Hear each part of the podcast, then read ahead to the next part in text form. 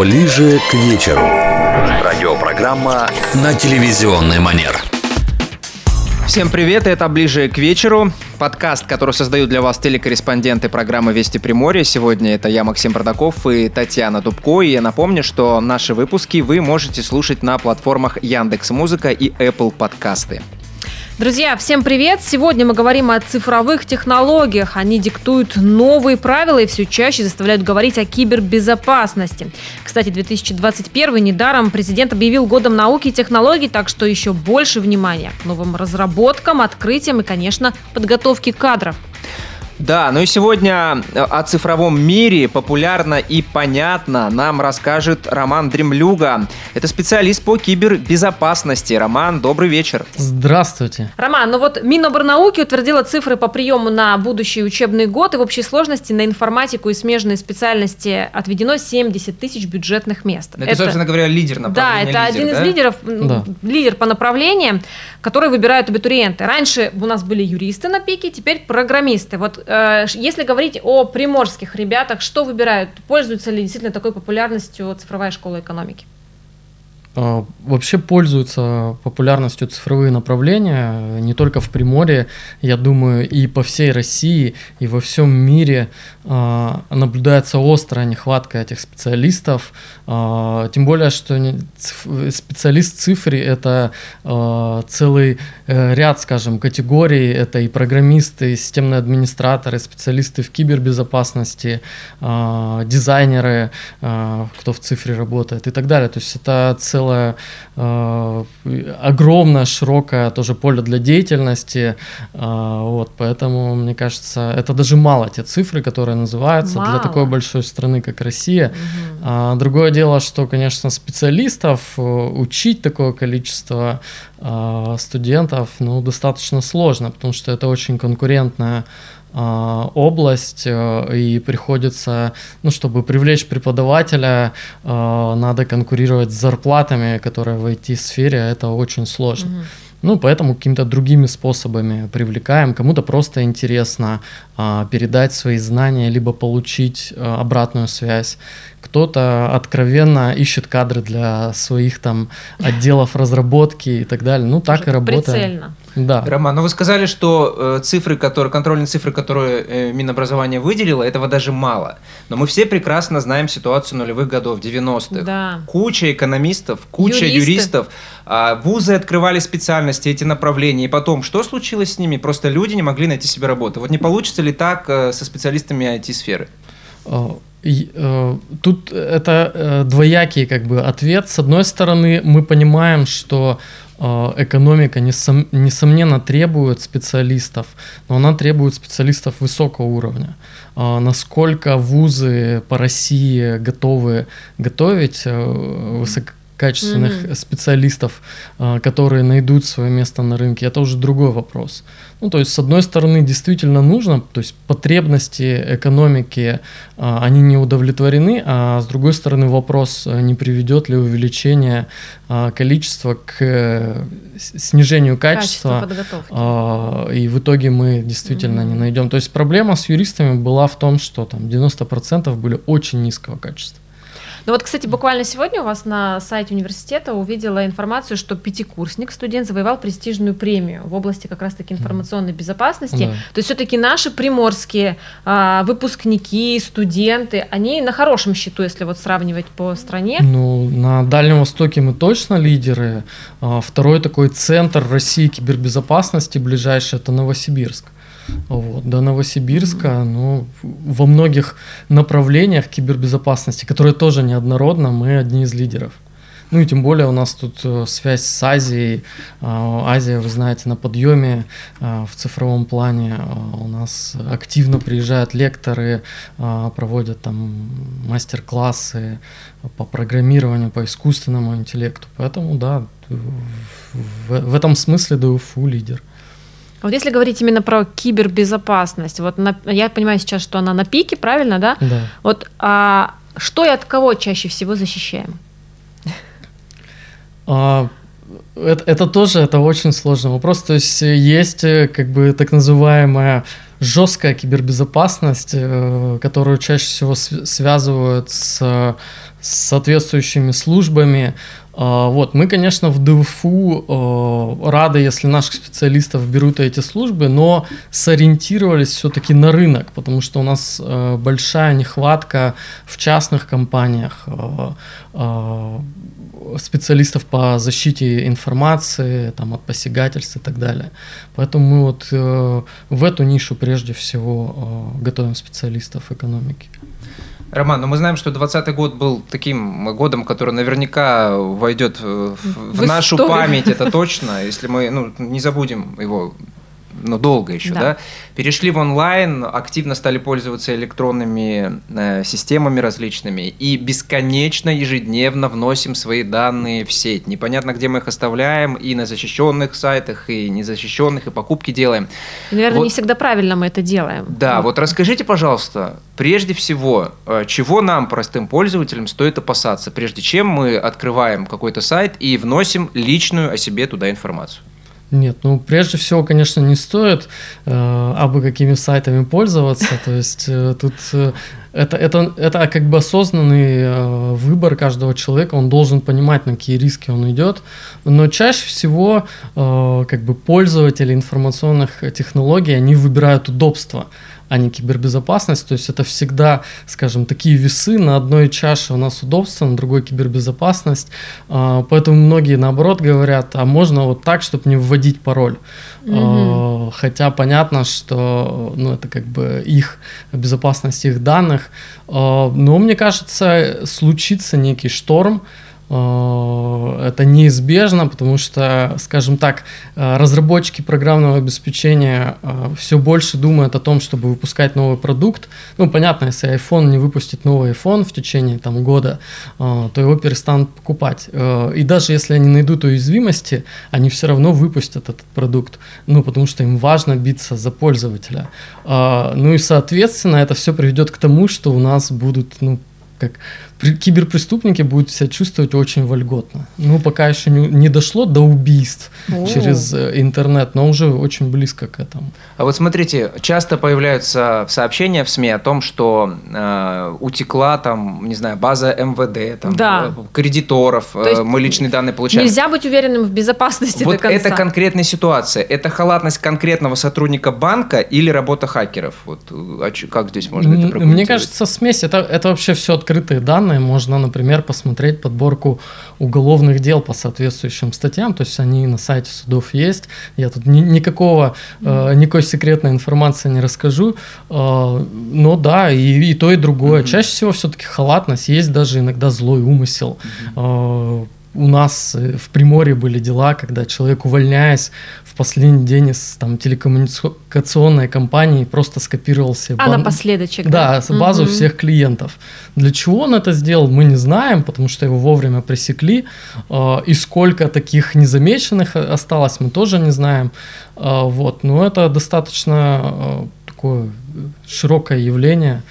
Ну вот вы знаете, если честно, может, меня сейчас закидают тапками, вот каждый раз, когда я даже на каких-то... Мы очень много покупаем всего в онлайне, mm-hmm. оплачиваем курсы, и каждый раз, когда даже я знаю, что это проверенная площадка, я, меня просят ввести а, код с другой стороны вот моей mm-hmm. карты, я начинаю нервничать слегка. Это нормально? Да, это нормально. Это, это наоборот хорошо. То есть есть за что нервничать. Тань, мы не знаем, есть у тебя на карточке за что нервничать? Как бы, ну, есть это ну, суммы, видимо, большие. В конце года было. Смотрите, Роман, в 2019-м региональные власти... Региональные власти озвучивали планы цифрового прорыва и обещали полную цифровизацию всех отраслей к 2027 году. Пандемия в некотором смысле ускорила а, многие моменты, но вот как вы считаете, как далеко мы шагнули, а если где-то мы затормозились, то в чем причина?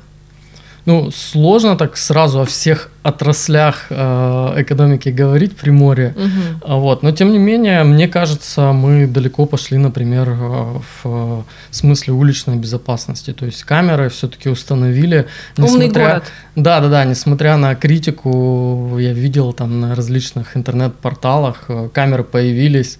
Вот. Ну, это серьезный шаг. Во многих китайских городах а, в результате установки камер там снизили уличную преступность там, на 50-70%, чего а, не могли добиться никакими другими мерами, ни увеличением там, штата полиции и так далее. Ну вот э, по поводу э, всех вот этих цифровых дел, действительно ли, ну, скажем так, наша страна может все-таки похвастать, э, что некоторые ведомства, ну, действительно уже настолько перешли на работу в цифровом режиме, что, что даже могут, могут поконкурировать стать, да. с европейскими странами. Ну, к примеру, а, госуслуги, ведь это уникальный это, сайт, да, да? да, и насколько я знаю, даже Хотя приморцы... вначале было тяжело, тяжело. имею в виду принять даже жителям Помните, просто... когда сначала нас там регистрировали, там нужно было 7 кругов ада пройти, да. там 3 недели ждать какое-то письмо, сейчас это настолько легко и быстро осуществляется вот эта идентификация. А что касается конкретно Приморья, говорят, что в Приморье одни из самых активных пользователей вот этих всех цифровых услуг живут. Вы можете как-то это прокомментировать? Мне сложно это комментировать, mm-hmm. но э, по активности, да, которую мы наблюдаем в сетях, а, допустим, как комментируют какие-то новости, связанные с цифровой экономикой, то мне кажется, да, мы одни из лидеров, а, тут, тут без сомнения. Ну, то есть это косвенный показатель, а, но тем не менее. Просто даже где-то звучала цифра, что чуть ли не каждый третий уже приморец э, пользуется порталами госуслуг. Но это как бы хорошая цифра. Но мы распробовали, что это удобно, что это безопасно в нынешних условиях, пандемии я имею в виду, и действительно вот люди стали больше как-то к этому обращаться. А как вы считаете, вот в плане цифровизации, что чаще тормозит э, ту или иную отрасль? Человеческий фактор, что мы там тяжело это принимаем, не все могут перестроиться в работе, как вот с образованием, да, было, или ресурсы ограниченные в некотором мне кажется, больше человеческий фактор, потому что для развития IT, для каких-то элементарных вещей не нужно таких уж огромных ресурсов. Вот. Наоборот, IT, ну, то есть IT-решения часто экономят а, средства а, и позволяют все, конечно, проще и дешевле сделать. Ну, угу. если это не касается кибербезопасности. То есть айтишники практически людей без работы оставляют. Потому и что тоже. Да? то, что раньше делали целые отделы там по 150 человек, сейчас, сейчас делают один э, сел компьютер и сделал. делает. Да, да, нейросети все вот эти, которые есть. Да. Вот, кстати, про новые технологии и то, как будущее у нас будет в ближайшее время изменяться. Вот у вас на YouTube появился канал, где вы очень популярны. Я посмотрела ролики, очень популярно, понятно, доступно рассказывать о каких-то совершенно новых вещах. То есть а, вы для кого в первую очередь делаете? Вы для таких, как я, гуманитариев, или все-таки к студентам ближе? Ну, прежде всего для гуманитариев, потому что я веду и на юрфаке угу. дисциплины. А, вот. Э, и чтобы э, расширить, скажем, средства коммуникации со своими студентами, потому что если раньше у нас был офлайн, очень много офлайна, когда студенты могли э, прийти поговорить, например, о статье, которую они хотят научно написать, или проекте, сейчас нет этой роскоши, э, и поэтому различные формы, YouTube-канал, э, какие-то мессенджеры, э, обсуждение каких-то статей. То есть э, необходимо всесторонне э, общаться с студентами, чтобы компенсировать э, нехватку офлайн общения. Ну, надеюсь, скоро закончится угу. онлайн и вот вы, кстати, рассказываете очень интересно про искусственный интеллект. Вот как вы считаете, сектор этой экономики растет, связанный с искусственным интеллектом? Угу. Как обстоит дело у нас? И можем ли мы вообще что-то про Приморье сказать, например? Ну, я могу сказать только про университет, потому что он, ну. прежде всего, он в зоне моей доступности, но вот наш медцентр активно внедряет, например, технологии искусственного интеллекта, например, настройка нейропротезов. Сейчас пытается сделать это все в автоматическом режиме. То есть раньше пациенту, допустим, с Новосибирска приходилось прилетать и раз в полгода настраивать это устройство, которое помогает ему нормально ходить, например, у него какая-то болезнь. А, пытаются сделать, ну, хотя бы, чтобы он реже приезжал, там, раз угу. там, в два года. То есть какая-то автоматическая подстройка была. Пытаются выявлять какие-то болезни, то есть э, автоматическими средствами со снимков. То есть в университете очень много цифровизовано, а, студенты активно делают какие-то свои про- проекты. Вот э, за пандемию у нас появилось десяток доставок еды, да, хотя мы, сейчас сделали вроде... как-то в сюжете Расскажите про ребят, первокурсников да, причем, которые разрабатывали. И различные сервисы обмена комнатами mm-hmm. в общежитии, поиска оптимального соседа. Это все делают студенты. У них есть э, интерес к этому, им нравится. То есть э, понятно, что на кампусе не такая большая аудитория, э, заработать денег они не смогут, но им нравится делать э, мир лучше, менять его. Это я очень в студентах меня привлекает.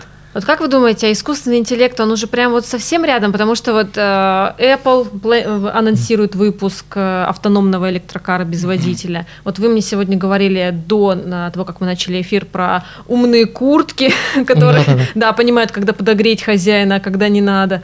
Вот э, это все так плотно входит в нашу жизнь, как скоро мы вообще совершенно изменится ну, реальность, так скажем, и стоит ли нам опасаться? Ну, э, все технологии имеют, так скажем, такой лавинообразный рост.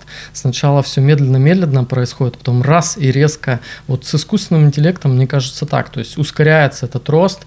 Мы, возможно, уже настолько привыкли к изменениям, что не замечаем, но, допустим, если оглянуться там пять лет назад, то все кардинально поменялось. Э, вот. Поэтому, мне кажется, тут э, если поедет один беспилотный автомобиль по дорогам, то через полгода их уже будет там тысячи. Ну а так ли уж идеален робот в отличие от человека? То есть за что обычно, о чем обычно говорят, что логичнее поступает и нет места каким-то человеческим эмоциям? Но всегда ли это так? Ну, многие узкие задачи уже доказано, что искусственный интеллект решает э, э, лучше человека. Но нельзя сказать, что он заменяет, он дополняет человека. Потому что та же задача по там, выявлению рака по снимку, все равно э, он дополняет человека, он помогает ему обратить внимание, допустим, на какой-то снимок. Mm-hmm. А, вот. Ну, ну да, многие останутся без работы. Вот, Максим, пройдет много-много лет, и здесь в студии будет сидеть робот. Да нет, уже есть такие, есть уже роботы, которые новости читают, поэтому на китайском... немного лет пройдет, Таня, мне кажется, я тебе уверяю. То есть скоро будет новости. Роман, все э, страсти, ужасы по поводу чипирования людей. Вообще это как бы Теория. реальная тема. Кстати, вот мы как-то снимали сюжет, когда про чипирование животных, и я спрашивала разработчиков этой программы, кто uh-huh. обеспечивает, я говорю, ну вот вы как считаете? Он мне тогда сказал, вы уже чипированы телефонами, не переживайте. Мне кажется, тут все-таки больше, есть, да? больше вымысла. То есть я как ученый, все-таки представитель науки, оцениваю все как бы долями вероятности. Такая возможность очень-очень маленькая есть, но она действительно, она близка к нулю. Вот. Ну и действительно, зачем сейчас э, чипировать, если не только телефон, но и электронные транзакции наши э, дают там знать о наших перемещениях. Э, все машины оборудованы компьютером и так далее. Там, ну, улицы камерами. То есть э, можно и без всякого чипа человека отследить э, от и до, если вдруг понадобится. Поэтому... Роман, вот очень серьезную тему на прошлой неделе затронул э, зам председателя Совета Безопасности нашей страны Дмитрий Медведев, который сказал о том, что Россия готовится к возможному варианту отключения нас от, глобальной, от глобального интернета. Вот действительно ли такое возможно? И если это произойдет, как мы, собственно говоря, будем все это внедрять? И на примере, может быть, других стран, вот как ну, происходит, когда опускается пока, пока занавес? один только успешный пример э, цифрового занавеса, это Китай. Э, но надо сказать, что у них были все сервисы внутри страны, то есть у них были свои аналоги. Э, ну, у нас тоже есть аналог поисковика, но у них практически всех сервисов, там электронные платежи, свой э, Amazon и, и так далее. Все было удобно, конкурентоспособно, то есть китайцы в, не, в этом смысле даже не почувствовали разницы, и более того, они сейчас во многом ушли дальше. Если вы видели, может, фотографии, где нищие с QR-кодами а, на улице, да, да, да. То есть они в цифровизации обогнали, э, вот именно такой уличной цифровизации, скажем так, повседневной, обогнали США давно. А, мне кажется, э, вот, потому что у них это в некотором смысле не, ну, принудительно, угу. добровольно-принудительно, поэтому есть, конечно, успешный опыт, но мне кажется, Россия пока еще не нарастила, скажем так, мышечную массу вот этих цифровых сервисов, чтобы э, не было сильного удара по экономике. Но вообще, мне кажется, мы и без блокировки можем обойтись. Тут же речь именно о блокировки не, не, некоторой информации. Для этого э, не надо блокировать весь интернет. Мне кажется, это будет очень серьезный удар по экономике. А, Роман, сейчас вот небольшой проведем для вас блиц, но перед этим напомню нашим радиослушателям, что они могут прямо сейчас звонить в эфир, потому что скоро, совсем скоро будет конкурс. А Телефон прямого эфира 226 2088. Пока звоните, а мы с Романом еще тут поговорим в режиме Блиц. Вот у нас есть такой небольшой тест а, для, для, ну, скажем так, для того, чтобы вы рассказали о том, как нам правильно себя обезопасить в интернете. Мгм. На личном примере. Вот, например, первый вопрос. Поговорим о паролях. Какой из них надежный? 1, 2, 3, 4, 5, Иванов 678, thebest. паспорт 1, 2, 3, 4, БВ. Последний. Мне больше всего нравится, но The Best лучше убрать. Лучше какой-нибудь. Сколько у вас паролей? Один, память же не резиновая. Двух хватает. Один простенький, другой для тех сайтов, где говорят, что он ненадежный. Свой пароль для каждого сайта. Ну, у меня около сотни паролей. Как вы их помните? Э, Ну, специальный математический принцип. Вот, кстати, третий вопрос. Где вы храните пароли? В памяти, конечно. Второй вариант. Они записаны на листочке и лежат на рабочем столе. И третий вариант. Они сохранены в телефоне. В голове, в памяти. В голове. Да. Я с тобой не смею. У меня три стандартных. А, Поговорим о смартфонах. Как вы думаете, что, или как вы точно нам скажете, что безопасности? Отпечаток пальца, э, Face ID или пароль из шести цифр? Ну, Мне кажется, пароль из шести цифр. Мгм. Хорошо, Тань, будем иметь в виду. Вам на почту пришло письмо, в котором говорится, что вы выиграли iPhone, и для этого нужно перейти по ссылке. Что будете делать дальше? Конечно, перейду по ссылке, новый iPhone никому не мешал еще. Не буду переходить, выглядит как развод. Вспомни, что хорошее случилось со мной за последнее время. Если ничего, то, может, и правда повезло. Нет, ну, конечно, не переходить. Вы что? Это, это, ну, так в основном и проникают в какие-то закрытые системы через сотрудников, которые щелкают по всем ссылкам. Роман, спасибо вам большое. Вам Тема спасибо. действительно Очень необъятная и очень интересная. Надеюсь, что мы еще увидимся и услышимся в нашем эфире. Ближе к вечеру. Радиопрограмма на телевизионный манер.